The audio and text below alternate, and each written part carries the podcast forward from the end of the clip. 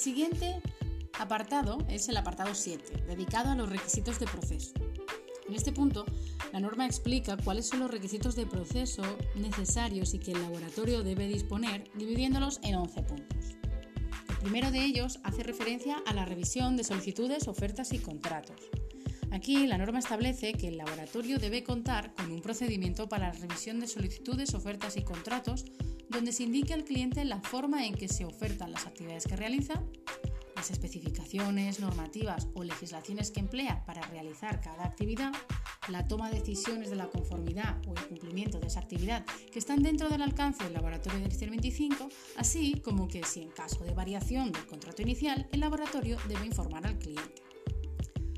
Para cumplir con este punto es necesario tener un procedimiento que explique todo el proceso de contratación y solicitudes de ensayo y mantener los registros que se derivan de la contratación, como ese presupuesto, pedido, oferta o contrato. Ese documento, guardarlo y mantener la trazabilidad de ese documento inicial de solicitud o de contrato o de pedido con los informes finales emitidos.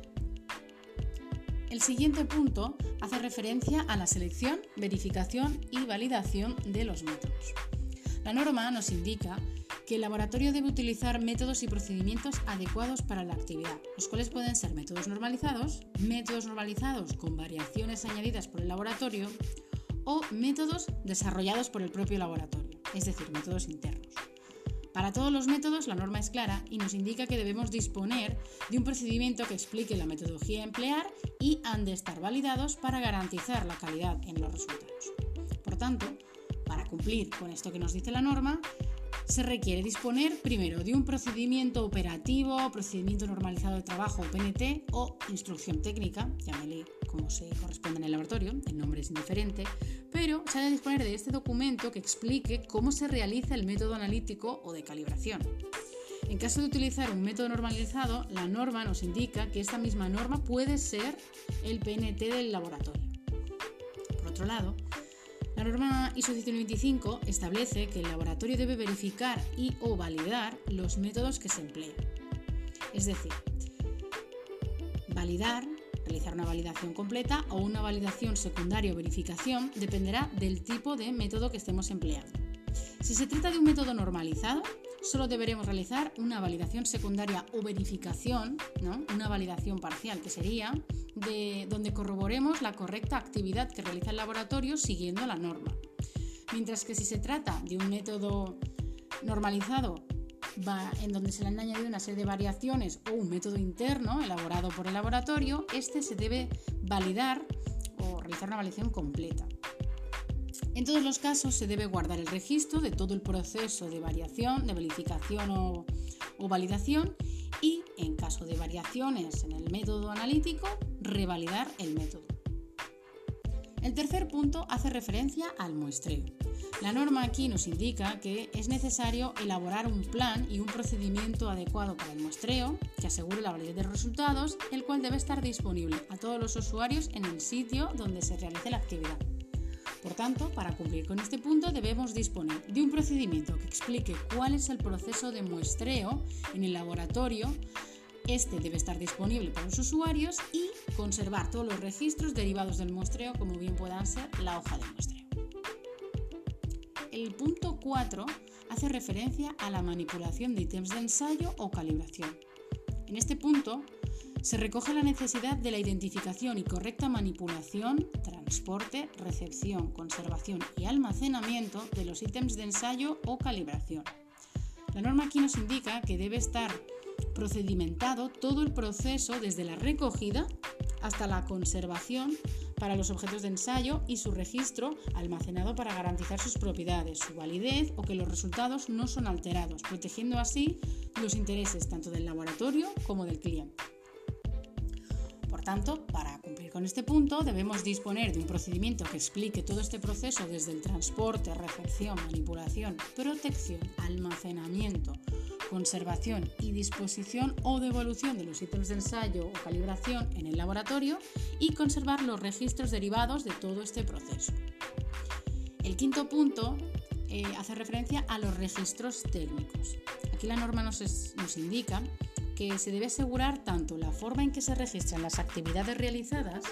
en el laboratorio y sus resultados o registros técnicos, así como la conservación de las modificaciones y su trazabilidad con versiones anteriores. Por tanto, para cumplir con este punto, debemos disponer de un procedimiento que explique cuál es la gestión en el laboratorio de los registros y de sus modificaciones, así como conservar todos los registros asegurando la trazabilidad con versiones anteriores, tanto de informes, hojas de cálculo, hojas de muestreo, contratos, pedidos, listados de reactivos, de lotes, de stock, etc. El punto sexto hace referencia a la evaluación de la incertidumbre de medición. La norma, de manera general, establece la necesidad de evaluar la incertidumbre en nuestras mediciones, tanto en los ensayos analíticos, químicos, medidas físicas como calibraciones. En el laboratorio debe evaluar la contribución de la incertidumbre en el resultado independientemente del tipo de análisis. Por tanto, para cumplir con este punto, se debe disponer de un procedimiento que explique cómo se realiza el cálculo de la incertidumbre en los métodos del laboratorio, así como conservar los registros de los cálculos de la incertidumbre que hemos realizado para cada método por matriz y nivel. Es decir, en este aspecto o en este punto hay mucha literatura en cuanto a cómo calcular la incertidumbre. Hay, hay, muchos estudios relativos a si se puede utilizar los valores de los controles de calidad eh, externos, de los intercomparativos, si se puede utilizar a través de las validaciones, si se debe realizar un estudio experimental, si se pueden utilizar datos de la normativa, si se pueden utilizar datos del... si se tratan de por ejemplo, kits, que utilizamos algún kit de proveedor, utilizar los datos de la validación del fabricante y establecer nuestros datos a partir de la incertidumbre de fabricante. Hay muchísima literatura en cuanto a esto. La cuestión es que, independientemente de qué metodología acabemos utilizando, dado que no hay una específica, sino que depende del tipo de ensayo, de matriz y de análisis, hay varias opciones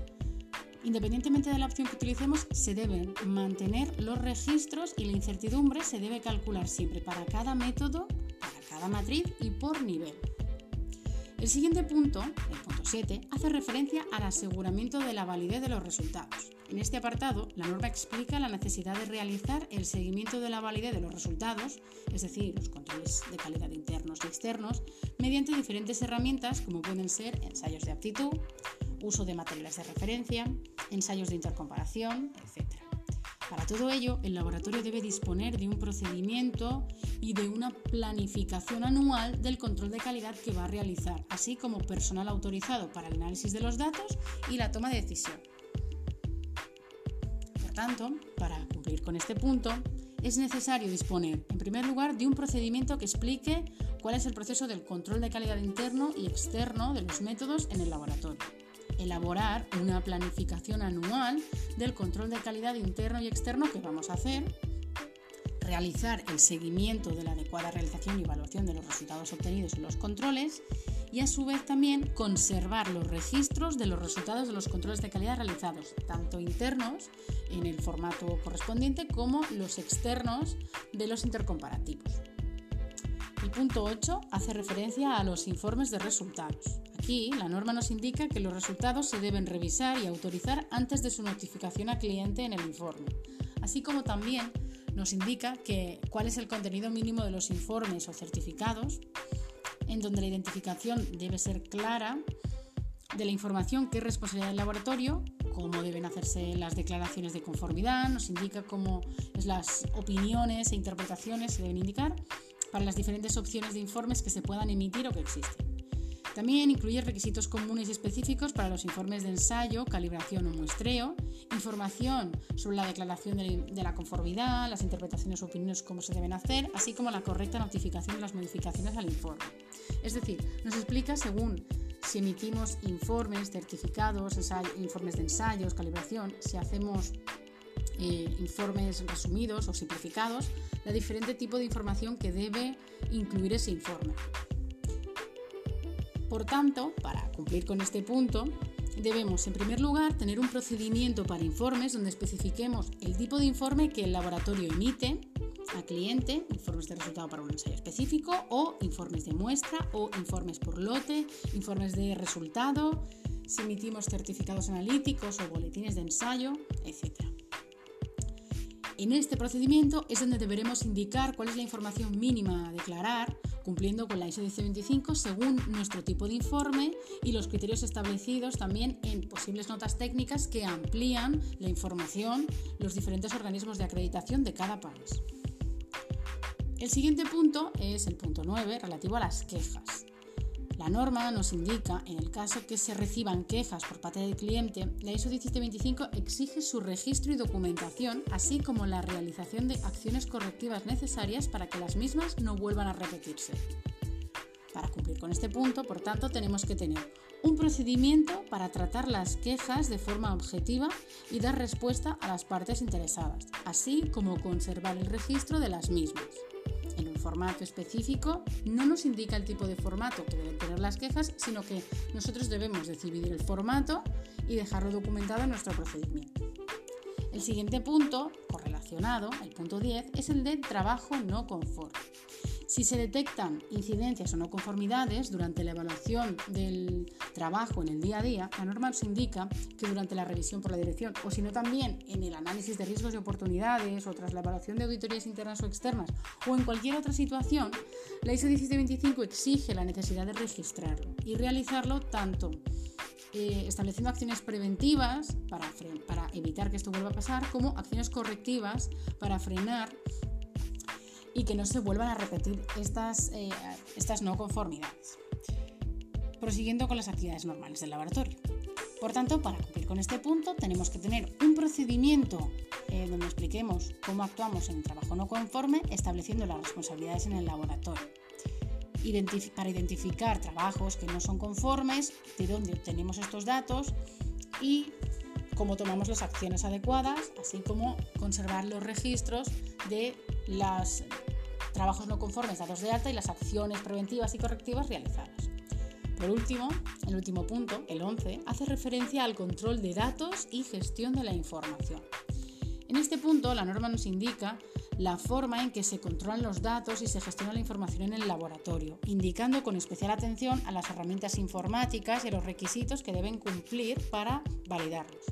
Este punto eh, se añadió a la norma ISO 17025 de la versión de 2017 tras el auge en los laboratorios de sistemas de gestión como softwares RPs, LIMS, etcétera, que comenzaron a ser cada vez más comunes, así como también está incluido para los propios eh, hojas de cálculo, Excel o Google Sheet, diferentes tipos de hojas de cálculo que emplea el laboratorio. Por tanto, para cumplir así con este punto, debemos, por un lado, disponer de un procedimiento para el control, gestión y validación de los datos de la información almacenados, independientemente de si están almacenados en sistemas informáticos, hojas de cálculo, etc. El procedimiento debe contemplar todos estos aspectos. Y por último, registrar eh, mantener estos registros o conservar estos registros que corroboren la correcta validación de estos sistemas informáticos o hojas de cálculo.